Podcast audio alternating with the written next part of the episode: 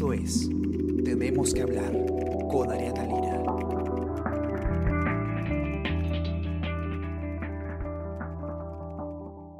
Hola, buenos días. ¿Qué tal? ¿Cómo están todos? ¿Qué tal comienzan su día? Está con ustedes Ariana Lira y hoy tenemos que hablar de las regiones en las que se va a mantener la cuarentena obligatoria.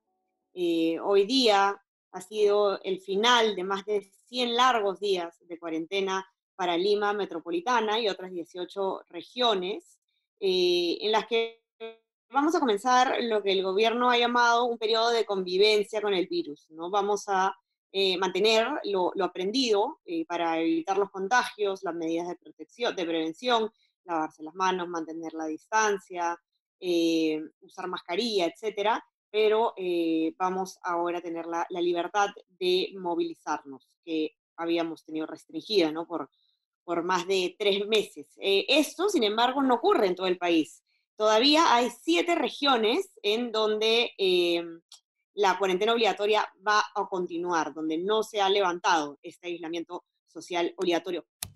Hay siete regiones que continúan las características de la cuarentena que está vigente hasta el día de hoy. Las regiones son Arequipa, Ancas, Ica, Junín, Huánuco, San Martín y Madre de Dios. Estas siete regiones aún siguen y continúan a partir del día de mañana y hasta fines de julio con la cuarentena general. ¿Qué ha pasado y cuáles son estas regiones? ¿Cómo está Jorge Fallen? Está con nosotros, él es periodista de la sección nacional de Diario Comercio. Jorge, ¿qué tal? ¿Cómo estás? Buenos días, Ariana. ¿Qué tal? Un gusto estar en tu programa. No, gracias a ti, Jorge, por, por acompañarnos. Primera vez que, te tenemos aquí en, Tenemos que hablar.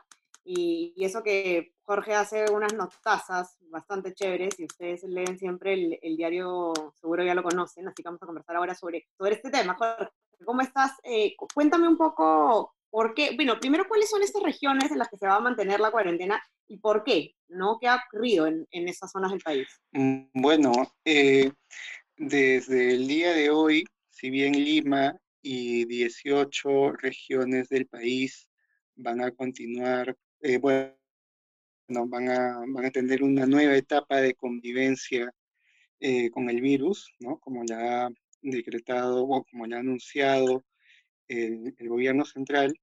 Eh, hay siete regiones, ¿no? La cuarentena obligatoria se sigue manteniendo en estas siete, en siete regiones del país, entre las que se encuentran Ica, Ancash, Junín, eh, Huánuco, Arequipa, eh, Madre de Dios y San Martín. Son regiones que, eh, si bien en este momento no están liderando los rankings o el, ranking de, contagios a nivel global, a nivel nacional, porque bueno, Lima y el Callao ocupan los dos primeros lugares, sí ah, se nota que están escalando posiciones de una manera muy rápida, sobre todo se ha podido observar en el mes de junio eh, que han tenido incrementos importantes. O sea, digamos, más que el tema de, eh, que es lo, que yo veía en tu nota, ¿no? Que más, más del tema em, de la proporción eh, de, de contagios respecto al total nacional, eh, lo, fuerte acá es eh, la tendencia de, la, tendencia de las curvas de contagio, ¿no? Que en estas regiones están eh, con una, tendencia hacia arriba, ¿no? Marcada.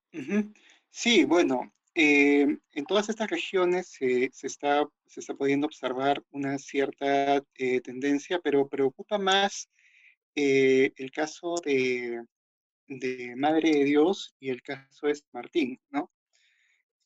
Digamos que si es que nosotros normalizamos eh, o ajustamos los casos por la población de cada departamento, eh, Madre de Dios y San, Martín e Ica, eh, esas tres regiones dan un salto significativo, ¿no?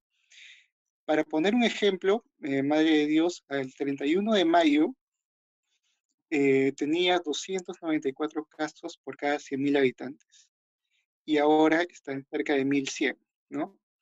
Eh, lo mismo que ICA, ICA se ha dado un, salto importante de 351, ahora está en 799, ¿no? Ambos ambas regiones están dentro del top 10, digamos, tanto en, en, en, este indicador. Y ahora, en, en, tu nota tú pones algunos ejemplos de eh, situaciones que, que, están pasando, que están ocurriendo en algunas de estas regiones que son bastante preocupantes, ¿no? O sea, si dejamos de mirar simplemente las cifras, la data dura y, y, em, explicamos un poco en concreto qué cosas están viviendo las personas, ¿no? Por ejemplo, tú cuentas que en, en Tarapoto, por ejemplo, las, las personas eh, simplemente no van al hospital porque está todo colapsado y la gente pues está convencida de que ir al hospital es, lo, es, prácticamente morir, porque es casi que un contagio seguro, ¿no? Y que aparte eh, falta un medicamento, falta oxígeno, eh, entonces estas, digamos, porque claro, se mantiene la cuarentena, ¿no? En, estas, en estas regiones, pero ¿qué nos garantiza que el, problema va a solucionarse? Porque al parecer igual las personas que requieren hospitalización no encuentran camas o, simplemente no quieren ir al hospital. Claro, ese es el principal, uno de los, eh, de los principales problemas. Eh, podríamos, podríamos enumerar también eh, o, mencionar sobre todo lo que especifican los expertos sobre el uso del oxígeno, ¿no? Hay una, hay una escasez de oxígeno, sobre todo en la, atención primaria, que permitiría a muchos de estos pacientes, digamos, en fases iniciales de la de la enfermedad pues no empeorar, ¿no?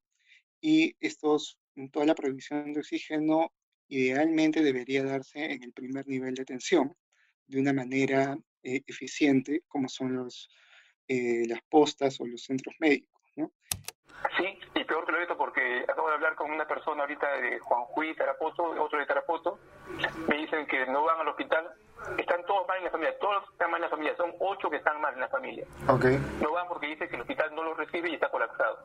¿Para qué voy a ir si todo el que va ahí se muere? Y la gente tiene el concepto que si vas al hospital te vas a morir. No tiene medicamentos, no tiene oxígeno, el personal no quiere atender, no te reciben. Entonces, esa percepción hace que el acceso sea de repente demasiado tardío cuando debía ser un acceso de, desde el primer día de enfermedad. Eh, lamentablemente, eh, incluso los mismos hospitales, algunos hospitales regionales, eh, no cuentan con esta, no, no, cuentan con, digamos, con plantas generadoras de oxígeno, ¿no? Solo simplemente dependen de lo que se pueda, eh, de cómo los puedan abastecer los distribuidores locales, y esto es lo que, y esta carencia es la que se está viendo, ¿no? Y tiene un impacto importante en la mortalidad. tú en la nota también colocas unas cifras interesantes que quería saber si, si nos podías comentar, Jorge. Por ejemplo, eh, acá yo, yo resalté que eh, San Martín y Madre de Dios han tenido el aumento porcentual de contagios más alto durante el último mes. Eso de que hablábamos, ¿no? De, de, no necesariamente son las regiones con más proporción de contagios, sino el aumento, ¿no? En qué tendencia están, están aumentando, qué tan rápido están aumentando. Y aquí eh, vemos para San Martín 284% más contagios en el último mes. Y en el caso de Madre de Dios, 270 78%, ¿no? Es, es bastante, es un poco preocupante. Es sobre el número total de, de, contagios, ¿no? En realidad la selva, eh, desde el caso de Loreto, se está observando que eh, es la zona que está sufriendo más los estragos, ¿no? Eh, bueno, el Loreto fue, tuvo su pico ah, entre, entre la primera, en la primera quincena de mayo y ahora eh, lo que nos comentaban es que San Martín corre el riesgo de ser la nueva Loreto, ¿no? Tiene las mismas deficiencias y hay un gran temor en la población, eh, como mencionaban los reportes locales y también algunos especialistas, de ir, porque generalmente en la puerta del centro de salud o del hospital eh, devuelven a la gente, ¿no? Eh, dicen que si es que, no, si es que tienen un nivel, digamos, adecuado de, saturación o no presentan síntomas tan fuertes, les recomiendan que vayan a su casa cuando lo ideal es que se queden por lo menos para que sean monitoreados, ¿no?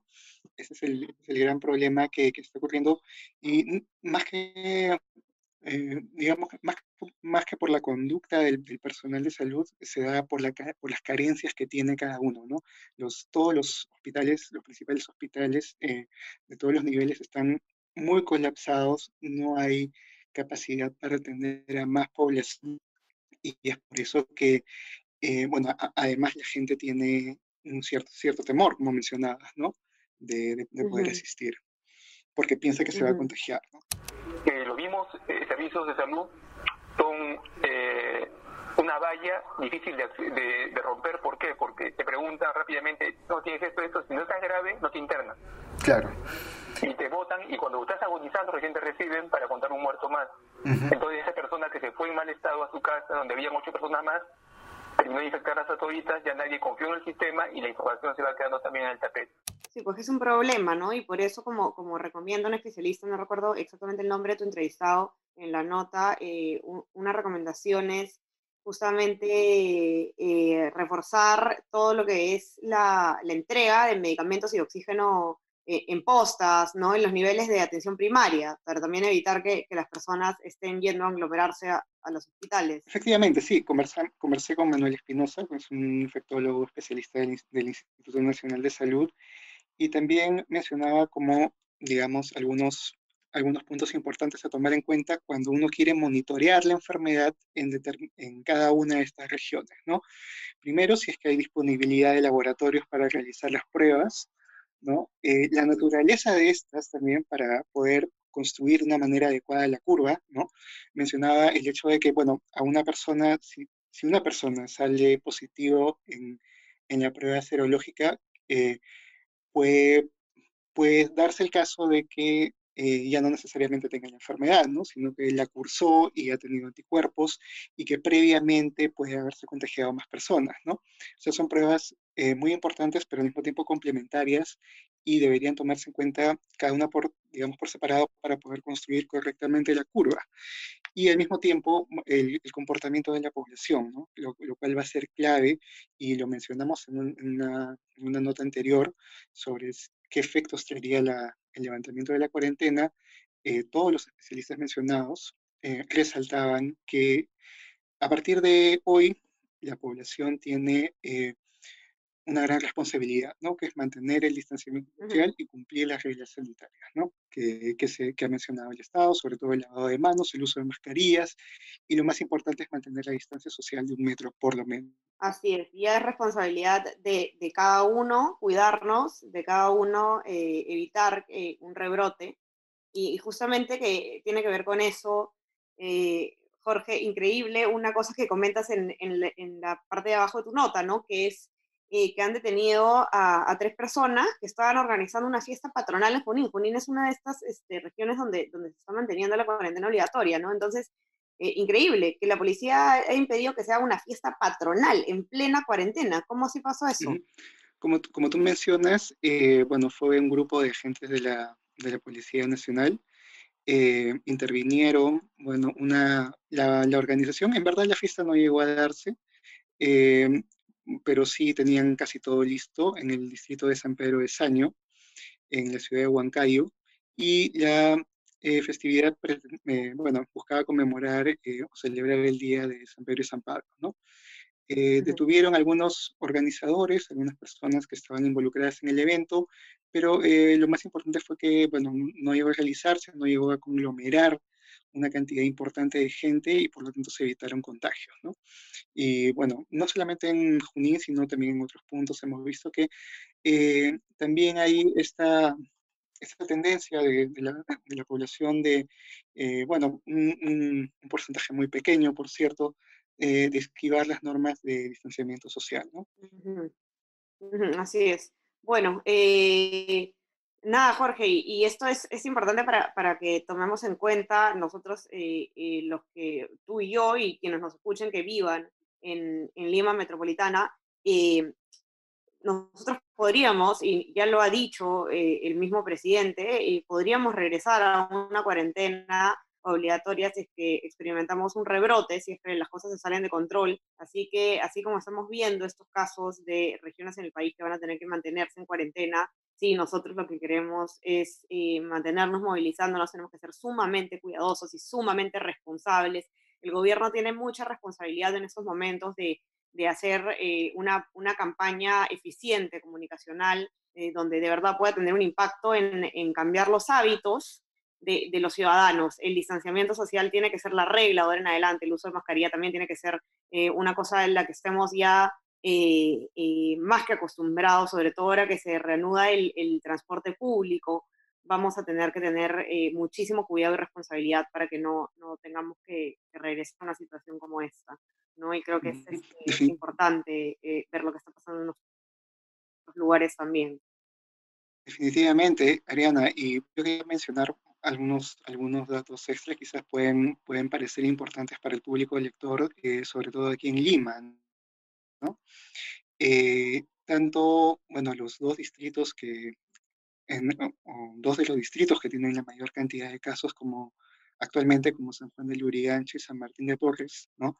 Eh, aproximadamente, bueno, uno bordea los 14.000 casos al 28 de junio y el otro eh, los 10.500, ¿no? Se asemejan o en número equivalen a lo que tiene actualmente Lambayeque y La Libertad, ¿no? O sea, digamos que la densidad de, o la cantidad de casos en Lima es, es tan alta o que incluso los distritos podrían compararse con lo que está sucediendo en este momento en varios departamentos, ¿no? Eh, San Martín y Junín, por ejemplo, tienen una cantidad parecida actualmente lo que tiene Jesús María Independencia, ¿no? Eso, eso también este, resalta de algún modo las acciones que se tienen que tomar, incluso en circunscripciones más pequeñas como son algunos de los distritos de, de Lima, ¿no? Así es. Eh, esto y, más datos interesantes van a encontrar ustedes cuando, cuando entren a la nota de Jorge en nuestra web, elcomercio.pe. Eh, revísenla. Eh, no olviden también otra cosa que estaba viendo Jorge en tu nota que me ha hecho acordar, el, el, tema de los protectores faciales, ¿no? Estas como, estos protectores que parecen unas máscaras de plástico, ¿no? Que van, que cubren toda la cara. Y ha dicho el gobierno que se está evaluando implementarlas de manera obligatoria en, en, algunos contextos, como por ejemplo el transporte. Se está recomendando su uso. Si, si encuentran una, eh, traten de adquirirla. Eh, y nada, recordemos una vez más cuáles son eh, siempre las, las medidas que tenemos que adoptar todos, ¿no? Distancia, lavarse las manos, usar mascarillas y protección, sobre todo de las personas vulnerables, ¿no? Las personas vulnerables y, y con riesgo de, de complicaciones en caso contrario al coronavirus siguen siendo, eh, siguen estando en riesgo, entonces hay que tratar de, ayudar que no tengan que salir de casa, eh, a menos que sea estrictamente necesario. Jorge, muy chévere tenerte por acá esperamos eh, tenerte pronto de nuevo y nada, que nos mantengas, nos mantengas actualizados siempre con, con la mejor data y que tengas un lindo día tú también y todos los que nos están escuchando. No se olviden de eh, suscribirse a nuestras plataformas de Spotify, de Apple Podcasts, de Spreaker y de SoundCloud para que puedan escuchar este podcast y más. Y también suscríbanse a nuestro WhatsApp, El Comercio Te Informa, para recibir lo mejor de nuestro contenido a lo largo del día. Que tengan un excelente día. Chao, Jorge. Cuídate. Igualmente, Ariana. Es una nueva oportunidad. Chao, chao. Esto fue Tenemos que hablar. Esto fue El Comercio Podcast.